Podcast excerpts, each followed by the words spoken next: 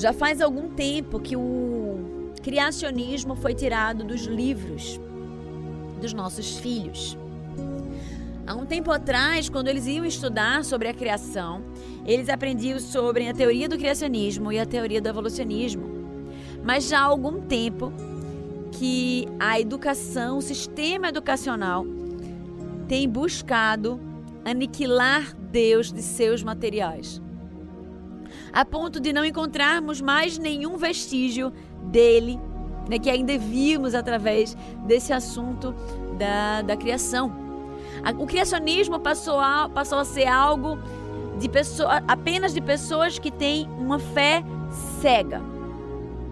Enquanto o evolucionismo foi visto como algo de pessoas que acreditam na ciência. Sendo colocado fé e ciência em lados opostos. Nós aprendemos na Bíblia que todo conhecimento ele vem de Deus. Deus, ele criou todas as coisas, ele criou as estrelas, o sol e a lua. Ele criou a astronomia. A astronomia nos ajuda a entender essa parte da criação de Deus melhor. Deus criou todos os relevos, todos os países, todas as nações. Ele também é o Deus da geografia. Deus, ele rege toda a história a partir de seu plano soberano. Ele também é o Deus da história. Deus foi aquele que disse: haja luz, e houve luz. Foi aquele que, a partir da sua palavra, fez todas as coisas surgirem do nada. Ele também é o Deus da linguagem, porque foi através da linguagem que ele fez todas as coisas começarem a existir. Sim, Deus, ele é um Deus também da matemática. Todas as coisas, elas são feitas a partir da matemática. E eu até assisti um, um, um dia desses um filme com o Gabriel, eu tava tentando aqui lembrar o nome do filme, que era história justamente de um matemático indiano, se eu não me engano. E ele não tinha muita formação, mas ele conseguia ver a matemática nas coisas se eu não me engano, foi quem fez a, a, os cálculos matemáticos do buraco negro, alguma coisa nesse sentido. Mas olha que incrível, né? Matemática está em todos os lugares, está em, está em todas as coisas. Sim, o nosso Deus, ele é o Deus da matemática. Mas nada disso fará sentido para você se você não acreditar que Deus criou todas as coisas. E sabe o que é triste? É pensar que existem pessoas que se dizem cristãs e também se dizem evolucionistas. Eu não sei como cabe essas duas coisas é, numa mesma pessoa, no mesmo indivíduo, visto que, como nós vimos nos últimos capítulos, nos últimos episódios daqui da rádio, vimos que o princípio do evangelho é explicitado ali no naqueles primeiros capítulos de Gênesis. Vimos também para aqueles que questionam se a história de Adão e Eva talvez tivesse sido uma uma forma, né, uma parábola, uma forma de Deus contar como foi a criação do mundo, não sendo exatamente daquele jeito, mas sendo misto da evolução e daquilo que nós acreditamos na criação. Deus criou a célula que, que se transformou em todas aquelas outras coisas, né? Talvez algumas pessoas pensem dessa forma. E lá no Novo Testamento, nós temos apóstolos, né, e os os escritos se remetendo a Adão. Por exemplo, lá em 1 Timóteo 2,14 diz assim: E Adão não foi iludido, mas a mulher, sendo enganada, caiu em transgressão. E aí ele segue falando sobre a questão da mulher. Lá em Romanos 5, 12 e 21 a gente tem também uma referência a Adão dizendo assim: Portanto, assim como por um só homem entrou o pecado no mundo, e pelo pecado a morte, assim também a morte passou a todos os homens, porque todos pecaram. Porque até ao regime da lei havia pecado no mundo, mas o pecado não é levado por conta quando não a lei. Entretanto, reinou a morte desde Adão até Moisés, mesmo sobre aqueles que não pecaram à semelhança da transgressão de Adão, o qual prefigurava aquele que havia de vir. Então, olha, ele faz um comparativo aqui entre Adão e Cristo. O que nos leva a crer, a confirmar a crença de que Adão foi de fato um homem, ele de fato existiu, assim como sua mulher Eva. Lá em 1 Coríntios 15, de 45 a 57, também há um relato sobre isso. E diz assim: O primeiro homem, Adão, tornou-se um ser vivente. O último Adão, espírito vivificante, se referindo a Cristo. E lá, se você vai lá para Mateus, para Mateus 1, na genealogia de Cristo, adivinha quem nós encontramos encabeçando essa lista. Né? Então, quando nós vemos aqui a genealogia de Cristo, nós temos Adão como aquele que inicia essa hereditariedade, essa hereditariedade chegando até Cristo. Então, além do próprio Gênesis, várias referências no, no Novo Testamento falam sobre Adão como um homem que esteve aqui trazendo essa perspectiva daquilo que foi visto lá no criacionismo, colocando por terra qualquer pensamento ou cogitação de que a situação do criacionismo não existiu ou que foi uma parábola. Se você é um cristão e você crê então que a Bíblia é a sua regra de fé e prática, que ela é escrita e foi inspirada, foi escrita por homens, mas inspirada por Deus. Se você crê que a Bíblia ela é inerrante, não há erros na Bíblia, porque ela foi, ela é a própria palavra de Deus. Não há como crer em outra coisa além do que Deus, além de que Deus criou todas as coisas. Mas deixa eu te dizer mais. Existem hoje estudiosos cientistas cristãos, como o professor Adalto Lourenço, quanto o professor Marcos Eberlin, quanto o professor Marcelo Zaldini, aqui de Recife. São homens cientistas que têm estudado a palavra de Deus, mas também têm produzido ciência. E é muito interessante perceber na fala de cada um deles como o criacionismo ele é algo que é contemplado pela ciência e existem mais evidências de que Deus criou todas as coisas do que que o homem evoluiu a partir de uma ameba e como diz né, o professor Marcos Erbelin de como se de nada tivesse o nada tivesse explodido e tivesse gerado tudo. Existe um filme muito interessante que vale a pena assistir até com os filhos em casa, que é Deus versus evolucionismo. E ele fala, é, é uma, um entrevistador, é uma entrevista. É, esse rapaz ele vai para os centros universitários e ele começa a entrevistar as pessoas lá, perguntando se elas são criacionistas ou evolucionistas. Ele faz entrevista com professores, com alunos e a maioria deles, na verdade todos eles, disseram que eram evolucionistas. E aí ele segue perguntando: mas por que você é evolucionista? Não, porque eu creio na ciência. Ele, ok, então, então quais são os estudos científicos que embasam essa sua crença, né, no evolucionismo? E aí muitos não sabiam, como existe hoje. Eu tenho certeza de que 99% das pessoas que se dizem evolucionistas não sabem nem por que são evolucionistas e vão dar essa mesma resposta porque creem na ciência.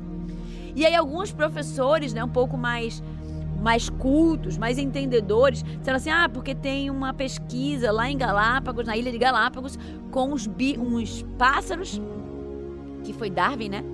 Que houve alteração no bico do pássaro. Não, peraí, calma. A alteração no bico. Mas isso não é evolucionismo, né? Porque o evolucionismo diz que há mudança de espécies. O macaco, por exemplo, que se tornou homem. Então, qual é a evidência científica que nós temos de que houve mudança de espécies? E aí o professor ficava olhando e dizia assim: nenhuma.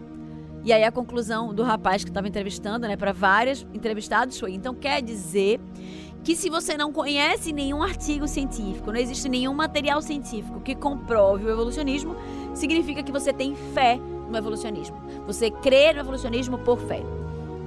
E é isso.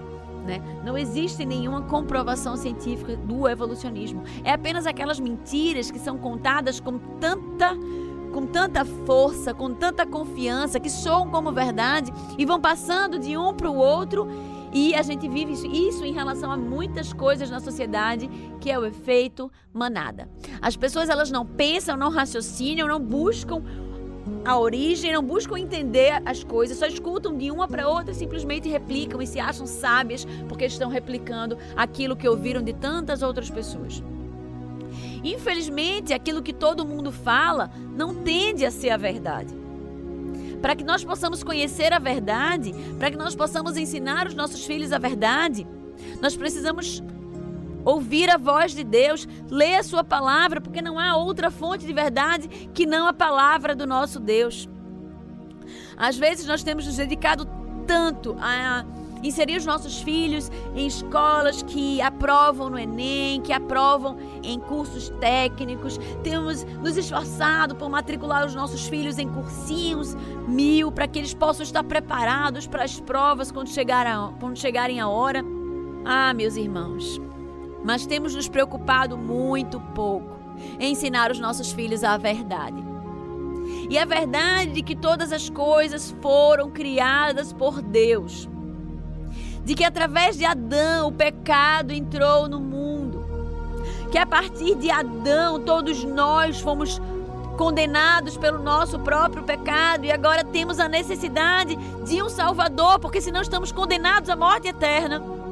É uma verdade que muda vidas, que tem a capacidade de transformar, de tirar alguém de uma condição de desobediência e rebeldia e trazer para essa pessoa uma verdade que a ponto de transformá-la em alguém obediente, em um filho obediente.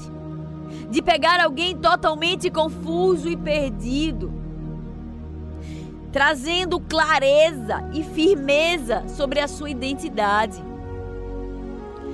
Deus, a partir do momento que nós cremos em Deus, a partir do momento que nós cremos que Deus ele nos amou tanto a ponto de mandar o seu único filho à cruz para morrer pelos nossos pecados.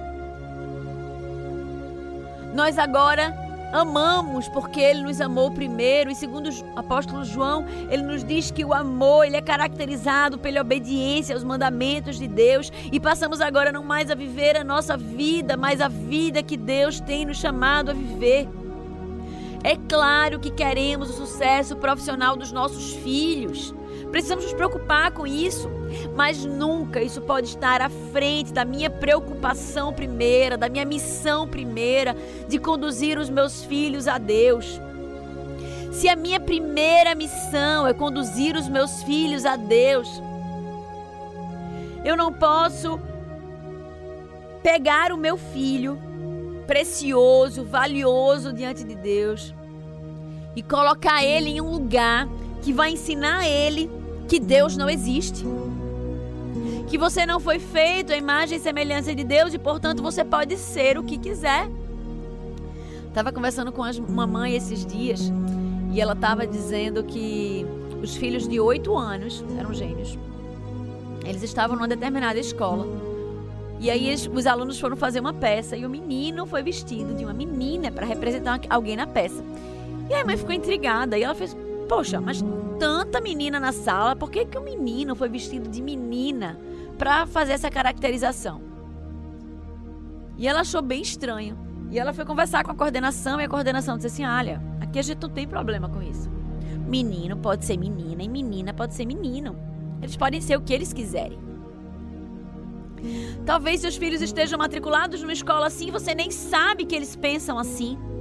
Talvez todos os colegas da sala dos seus filhos estejam confusos em relação à identidade sexual, pressionando seu filho para se tornar assim como eles, para pensar assim como eles. Talvez seu filho esteja cedendo, talvez já tenha até cedido e você não sabe. E você continua preocupado apenas, estritamente, principalmente com o sucesso profissional do seu filho. Mas eu queria te dizer que se seu filho se tornar um excelente profissional, muito bem sucedido, recebendo muitos centenas, talvez milhões de reais, mas se ele tiver perdido a sua fé, você terá fracassado terrivelmente. Estamos nesse mundo de passagem e a nossa vida não se trata deste mundo. Nós estamos aqui nos preparando para voltarmos ao nosso lar celestial. Ou estaremos então condenados ao inferno, à morte eterna, mas tudo se trata daquilo que fazemos aqui e agora. Será que estamos amando os nossos filhos?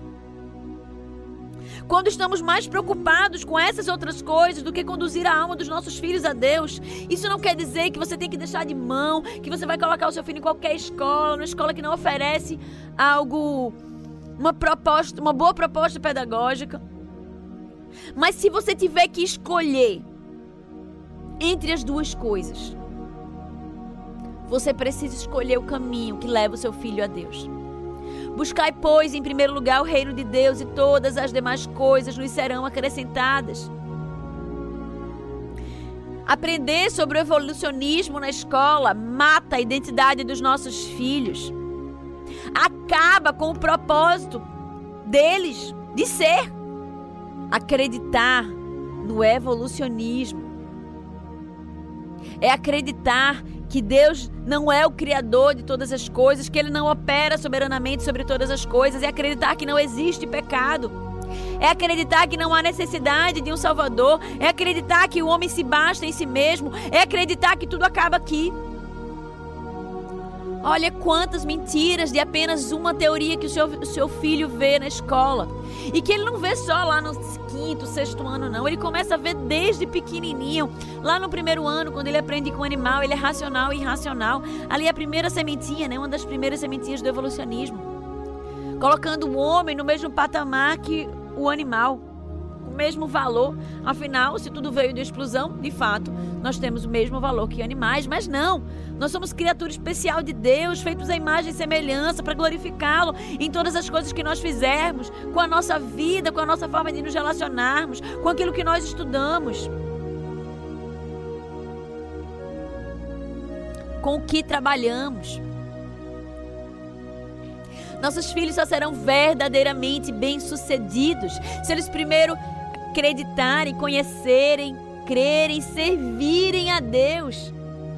E se eles conhecerem, crerem, servirem a Deus, eles estarão prontos para servir aonde Deus os mandar, mesmo nas carreiras mais exigentes. Eles estarão prontos para serem maridos fiéis às suas esposas. Maridos que lutam contra o próprio pecado e buscam ser cada vez mais parecidos com Cristo porque entende que um casamento é a verdadeira pregação do Evangelho, a união de Cristo com sua igreja. Se eles conhecem, creem em Deus, eles vão ser pais exemplares, pais maravilhosos, pais que entendem a sua missão e vão conduzir os seus netos a Deus.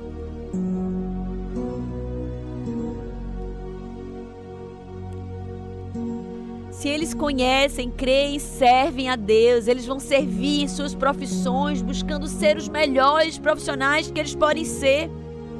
Vão buscar trabalhar com afinco para prover para sua família. Não há sucesso à parte de Deus. Não existe vida secular e vida espiritual, existe vida. E a vida precisa ser vivida em abundância, intensamente, toda ela para a glória de Deus. Entenda isso, porque se você não entender, seu filho também não vai entender. E não há conversão quando não há Deus, quando Deus não está presente em todas as áreas da nossa vida. Eu não sei como você tem vivido. Onde você tem onde Deus está presente na sua vida, mas se há alguma área da sua vida que você tem colocado Deus de fora, se arrependa, meu irmão, minha irmã.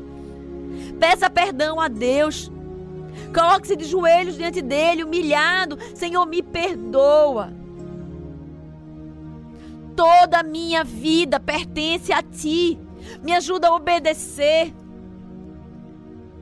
Me ajuda a crer na verdade do teu evangelho toda ela, sem nenhuma exceção, porque tu não erras e a tua vontade é sempre boa, perfeita e agradável. E me ajuda em crendo ensinar isso aos meus filhos, para que assim como eu criei e pude ser salvo, meus filhos possam crer e serem salvos assim como eu.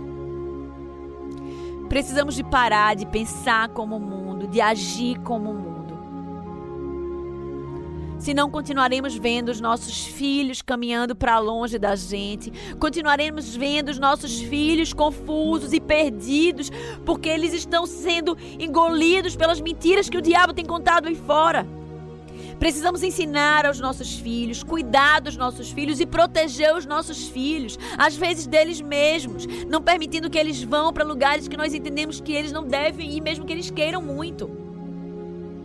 Não é o seu filho que deve escolher a escola que ele vai, a partir de onde estão os melhores amiguinhos dele. É você que precisa escolher a escola do seu filho.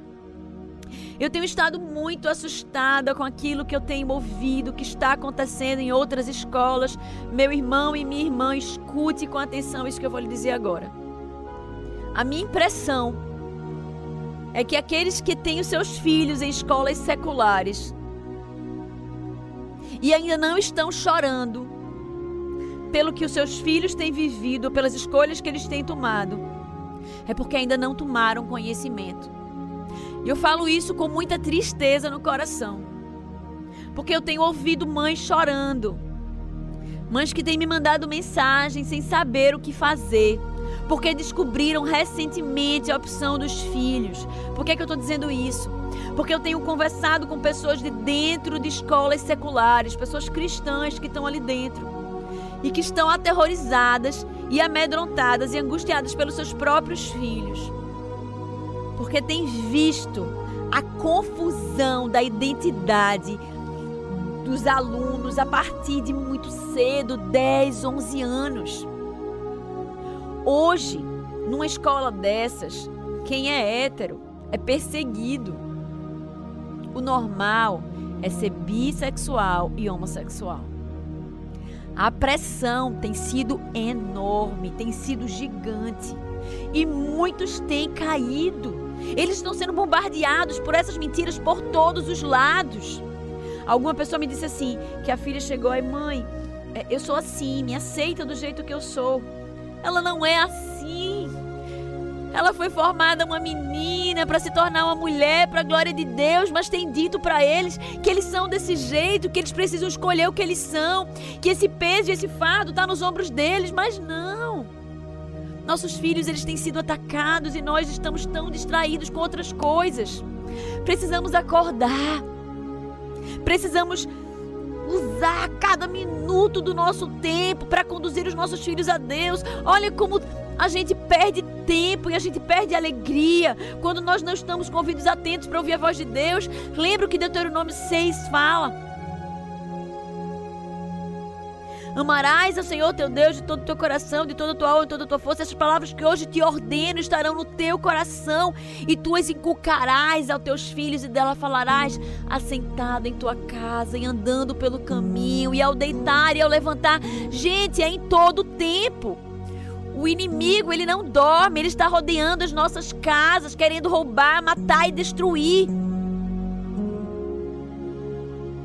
Não há nada mais importante do que conduzirmos os nossos filhos a Deus. Não há nada mais importante do que pregarmos a palavra aos nossos filhos. Não há nada mais importante do que você reservar um tempo, fazer o culto doméstico com seu filho, ensinando ele todo dia sobre quem é Deus. Não há nada mais importante no domingo do que você ir à igreja e mostrar ao seu filho que nós, que você está pronto para obedecer o chamado dele de nos reunirmos quanto povo de Deus. Não há nada mais importante do que conduzir, instruir, proteger o seu filho das artimanhas do inimigo. E deixa eu te contar, a escola tem sido usada grandemente desta forma. Por isso você precisa procurar hoje uma escola confessional Deus tem levantado escolas no Brasil inteiro, pessoas tementes a Deus, que Ele tem levantado para oferecerem uma escola, uma educação cristã. Não se contente com menos do que isso. Não ache que você pode fazer em casa um trabalho e colocar o seu filho na escola para que eles destruam o trabalho que você fez e você no outro, à noite volte a construir algo de novo. Não. Existe uma frase de de balcão que marcou muito a minha caminhada, que diz assim: uma coisa é você mandar um, um soldado treinado para o campo de batalha, outra é mandar um recruta para o campo de treinamento do inimigo. Não se admire se ele voltar vestido como inimigo, hasteando a sua bandeira. E é isso. Quando nós enviamos os nossos filhos a escolas seculares, nós estamos permitindo que eles sejam treinados pelo inimigo. E eles voltarão hasteando a bandeira, gerando discórdia no seu lar, rebeldia, desobediência, desarmonia. Não permita que isso aconteça. É você que escolhe a escola, é você que escolhe as pessoas que você vai colocar na vida do seu filho como autoridade na vida deles. Escolha ambientes, escolha escolas, instituições ou faça homeschooling. Mas escolha pessoas, instituições que vão te ajudar, que vão cooperar contigo. Não seja aquele que vai colocar uma pedra de tropeço no caminho do seu filho, porque ele pode tropeçar e a dor será muito grande. Somos chamados a servir a Deus, conduzindo os nossos filhos a Ele todos os dias e em todas as oportunidades. E Deus nos chama à obediência. E assim colheremos bênçãos sem medida. E se Deus nos permitir, veremos os nossos filhos sendo formados como homens e mulheres, conhecendo, crendo e servindo a Deus. Trabalhando como profissionais de sucesso onde Deus os chamar, sendo maridos e esposas de uma só mulher, de um só marido sendo pais e mães de filhos que vão abençoar essa nação, essa geração, essa próxima geração. A partir da única luz